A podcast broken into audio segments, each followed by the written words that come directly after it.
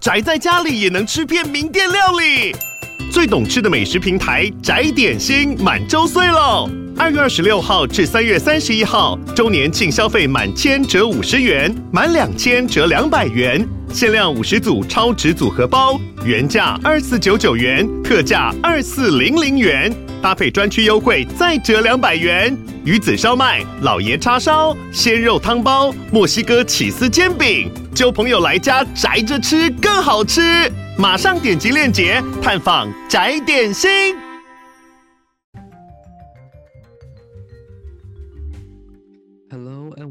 Back to the world in five minutes。欢迎大家回到世界忙什么？那我是主持人 Morris。那我们今天呢，要来跟大家讨论的是一个蛮有趣的议题啊。我好像每次都这么说，但呃，anyways，我不知道大家有没有想过要这个出国留学呢？那或又或者是说，身旁有没有认识的亲朋好友啊，在不管是大学或者是研究所或者是博士的时候选择出国留学？那很多人为了出国留学是。嗯，为了自己以后更有竞争力，又或者是说出国体验不同的文化风情，这也都是有可能的。那嗯，其实台湾很多的学生，大部分确实都是美国、呃英国，又或者是说像加拿大这样子的英语系国家。当然，也是有很多学生去一些比较冷门的。嗯，非英语系国家做学习啦，但是主要的这些留学生，大部分呃去的目的地还是以英美加三国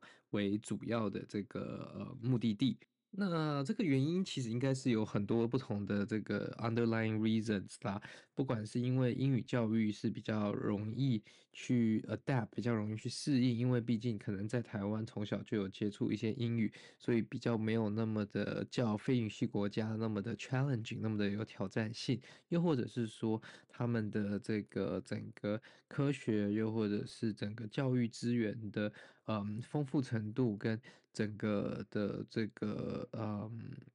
开发程度较其他的国家更加的完善，那这应该是很多留学生选择出国的原因。那当你要面临到要选择是什么样的学校的时候，这有可能又是一个非常大的差异。因为去每个国家，嗯，当然学校的资源跟学校的这个嗯排名啊等等的，这是考虑的一点。那那个国家的生活环境、那个城市的治安、那个国家的风俗民情，又或者是说他们的医疗资源等等的，都是非常嗯，都是有可能会影响到学生选择的这个这个这个一个因素啦，那其实呃，加拿大相对于美国或英国来说，对于去留学的留学生，又或者是说想要去那边长久待下来的这些移民呢，都是比较友善、比较 friendly 的。那它的政策也是比较没有那么的呃。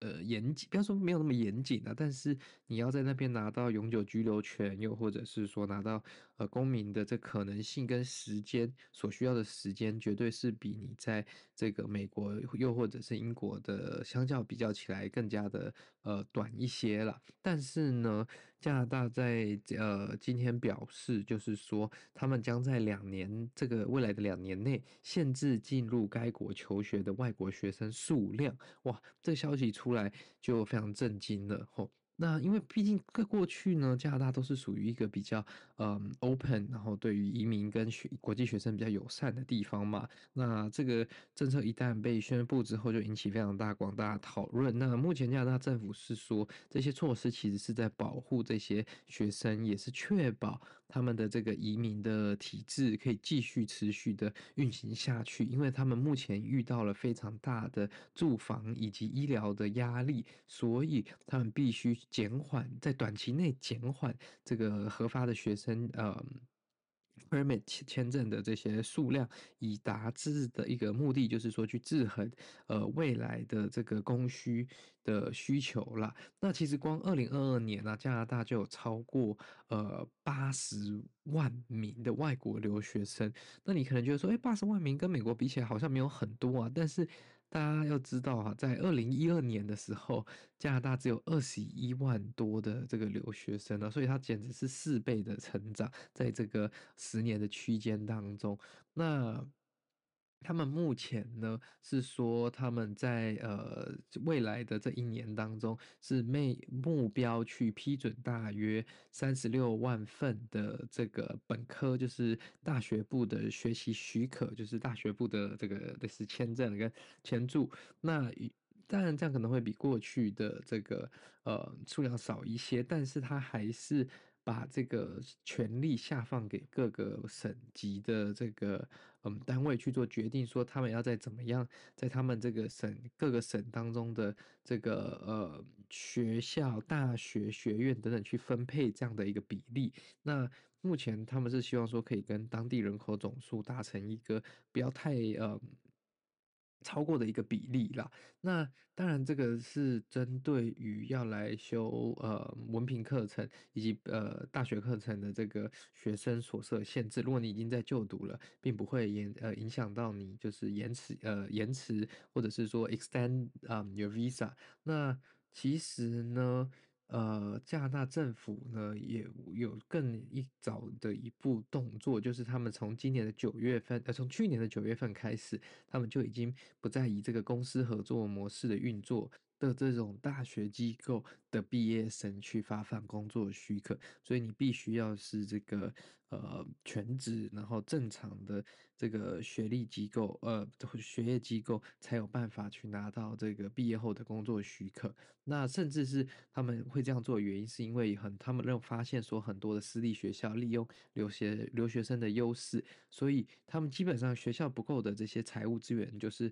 全部都靠留学生支持高付高昂的学费。但是他们在学留学生增加的人数的同时，他们并没有去提升他们的教育品质，所以他们目前是认为说这样的这个。新的政策并不是要去排斥或者是去阻挡留学生来加拿大留学，而是要去确保他们所付的这个价钱有得到就是相对应品质的教育啦。那其实这个政策也不是 unanticipated 啦，大家其实有预期，因为目前这个。